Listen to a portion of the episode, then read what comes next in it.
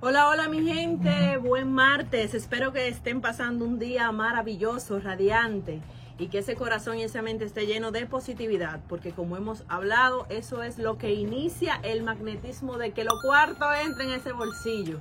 Como cada martes vamos a hablar de plenitud financiera, de cómo yo ser feliz con el dinero, de cómo yo quitarme esos bloqueos que me están impidiendo ahora para Navidad, por Dios, tener esos recursos para los regalos, para las cenas Dijimos el martes pasado que vamos a tener un preámbulo de esos temas porque aunque diciembre ya está algunos días, tenemos que ir presupuestando dentro de los ingresos que estamos teniendo el dinero de esos gastos extras.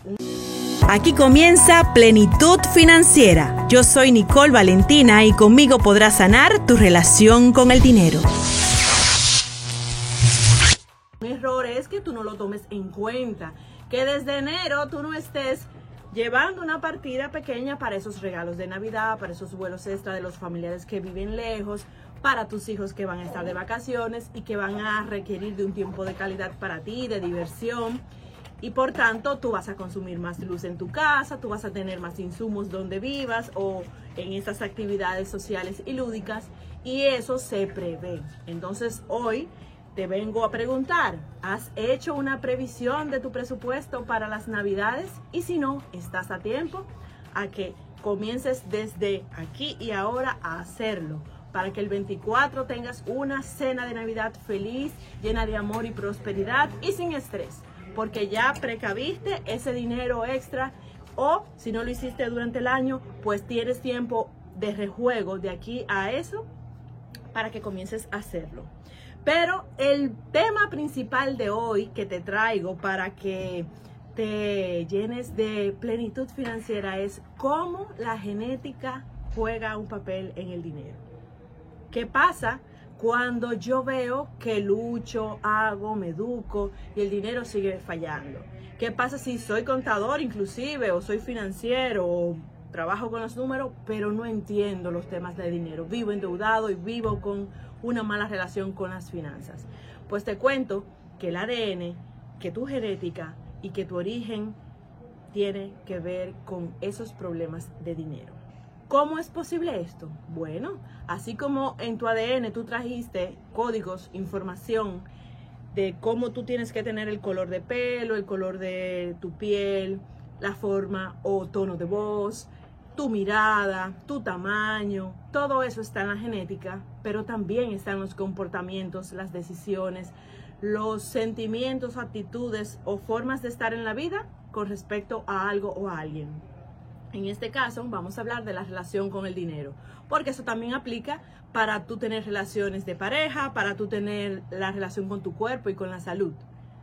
Ahí es que tenemos más avances con respecto al ADN, de que sabemos de que las enfermedades, las patologías, los síntomas están siendo pues transmitidos a los seres humanos de generación en generación a través del ADN, de la genética. Y se ha descuidado el tema de la mentalidad, que es lo que hoy vamos a trabajar. Como la mentalidad de mi abuelo, como la mentalidad de mi abuela, cómo las emociones de mis bisabuelos o padres me están afectando en el día hoy el dinero. Pero antes te recuerdo que podemos recibir tus llamadas, recibir tus comentarios, que nos llames y nos digas tu caso y aquí te vamos a poner los números para que puedas hacerlo.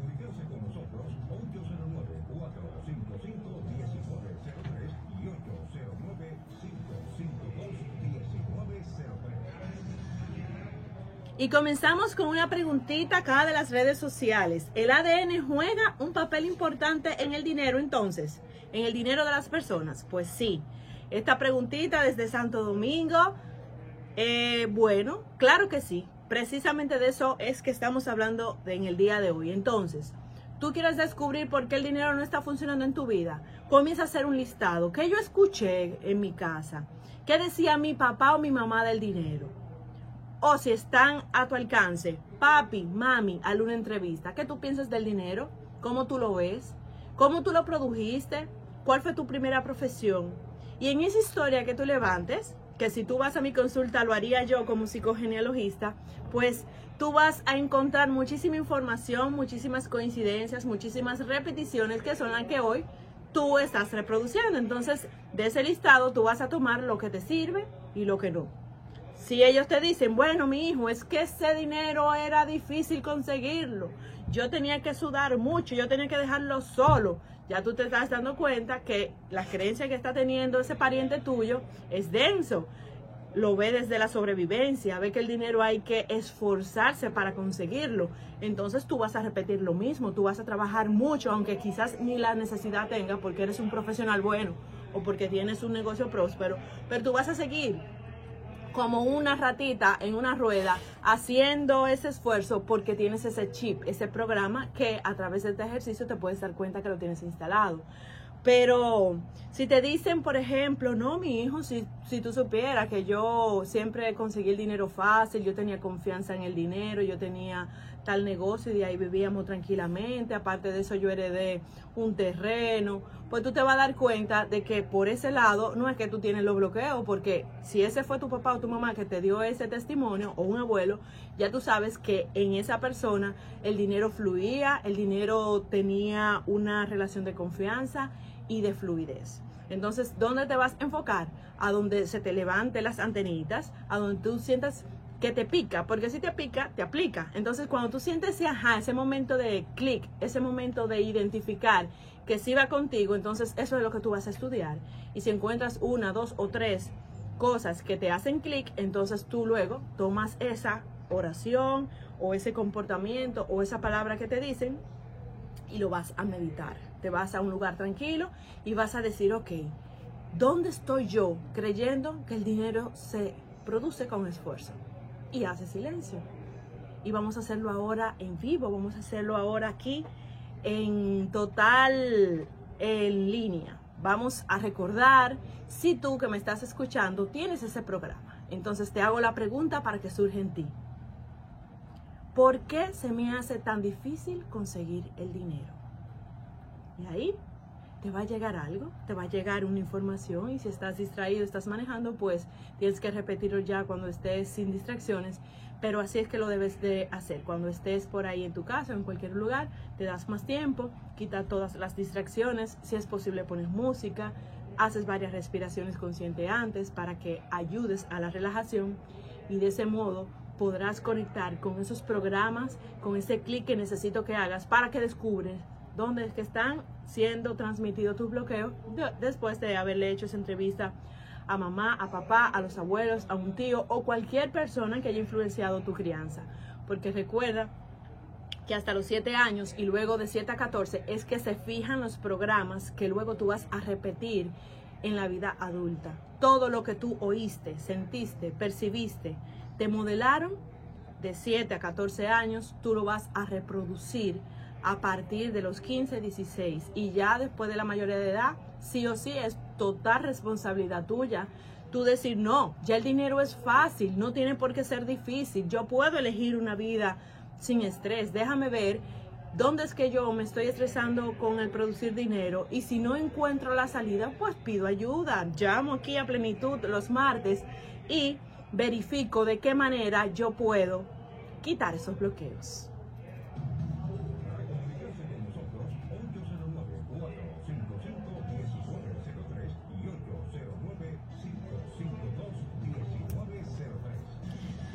Aquí tengo otra pregunta. Mi familia, en mi familia nadie es emprendedor y yo tengo un pequeño negocio que me va mal.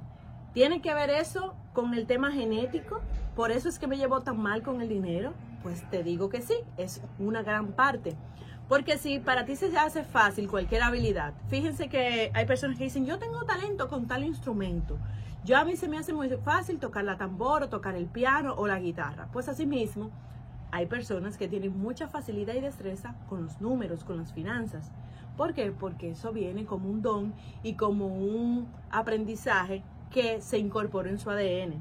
Por lo tanto, vamos a verificar en, en, este ejercicio que yo te acabo de indicar la parte de emprender y sé más específico y haz tu entrevista, tu exploración en ese sentido. Y pregunta, mamá, papá, o si no están vivos a tus parientes cercanos o haces cualquier tipo de mm, investigación con tíos, abuelos, lo que tengas a la mano y vas a decir ¿Quiénes emprendieron en la familia? ¿Cómo fueron los primeros emprendedores? Para que comiences a verificar si existieron y de ese modo honres a lo que nunca emprendieron, a lo que tuvieron miedo, a lo que siempre fueron empleados, pero también emules y conectes con aquellos que sí supieron hacerlo, con aquellos que sí tuvieron la habilidad, el coraje, la valentía, la destreza de tener sus negocios y empresas.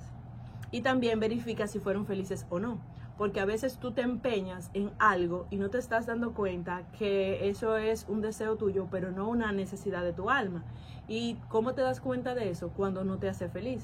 Tú puedes estar luchando por querer emprender en un negocio, pero tu alma está necesitando otra cosa. Entonces, ¿cómo te das cuenta que tú estás trabajando desde la fuerza y no desde el poder? Es decir, desde la mentalidad de escasez y no desde la mentalidad de abundancia. Cuando se te hace difícil, cuando tú sientes contrariedades, cuando no te hace feliz los resultados, aunque tú entendías que ese era tu sueño. Entonces, si se te está haciendo muy duro crear ese emprendimiento, verifica si es que tienes que darle un reenfoque o simplemente un rediseño general y cambiar el camino por donde vas.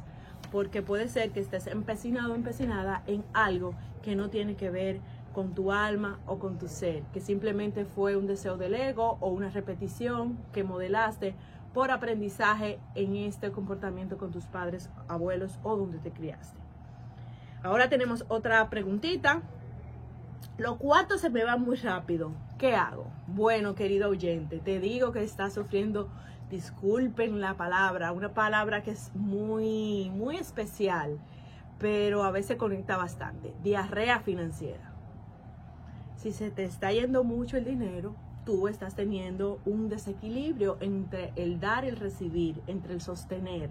Entonces, así mismo como los alimentos, todos tenemos una digestión financiera. Entonces, si se te va muy rápido es porque estás sufriendo de esa diarrea financiera donde todo lo que entra se va sin haberlo asimilado, sin haberlo disfrutado.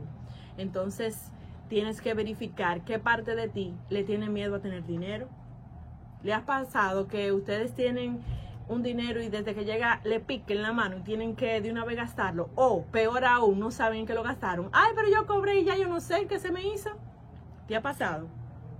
Si ese es tu caso, pues estás teniendo este tema, este tema. Hay otros que no, que retienen, que sufren de estreñimiento financiero, que es que lo acumulan, que es que tienen que ahorrar de más, que es que eh, se limitan su vida y bajan su calidad de todo lo que pueden consumir porque tienen miedo al futuro y tienen que acumular o simplemente lo hacen en automático. Lo reservan en una cuenta, aunque no tengan un problema ni siquiera cerca, porque aprendieron ese temor. En programas pasados, si no lo has visto, puedes ir al canal de YouTube, nicolevalentina.rd, y busca cuando estuvimos hablando de este tema en, los anteriores programas. Estuvimos hablando de los perfiles financieros. Allá eh, vas a poder, poder ampliar este tema y encontrar tu personalidad y tu perfil que influencia en que se te vaya rápido el dinero o no. Allá tú puedes encontrar también imagen con el dinero, cómo llevar el dinero en pareja. Así que busca en YouTube nicolevalentina.rd y en las redes sociales de Instagram puedes encontrarnos como Nicole Valentina Radio y la mía personal nicolevalentina.rd.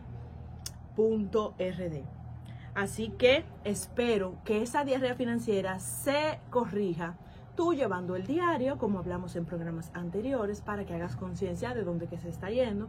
Eso es un pilar básico para tú comenzar a tener la plenitud financiera, la claridad y tomar el control de ese dinero. Y que luego que tú tengas ese listado, tú puedas comenzar a decir, no, tengo ya que hacer un presupuesto y se me va a ir de este modo, en estas partidas, de esta manera. De esa forma, tú vas a empoderarte de tu dinero y tu dinero no va a hacer lo que quiera contigo. Más bien, tú vas a comenzar a decirle al dinero dónde ir. Señores, esto está interesante. Aquí tengo otra preguntita. Aquí dice, cuando tu mamá te decía que el dinero es sucio, que te laves las manos, ¿eso está afectando mi prosperidad, mi dinero?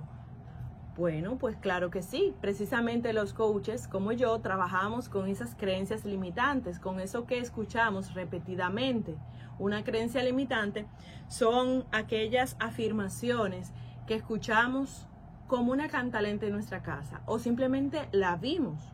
Y ahí es que me refiero que te la modelan. Cuando tú ves que tu mamá le entra el dinero y de una vez lo lleva arrugado, feo en un lugar o no lo encuentra, te están diciendo no seas organizado con el dinero, no tengas una cartera o un lugar donde decirle el dinero dónde ir.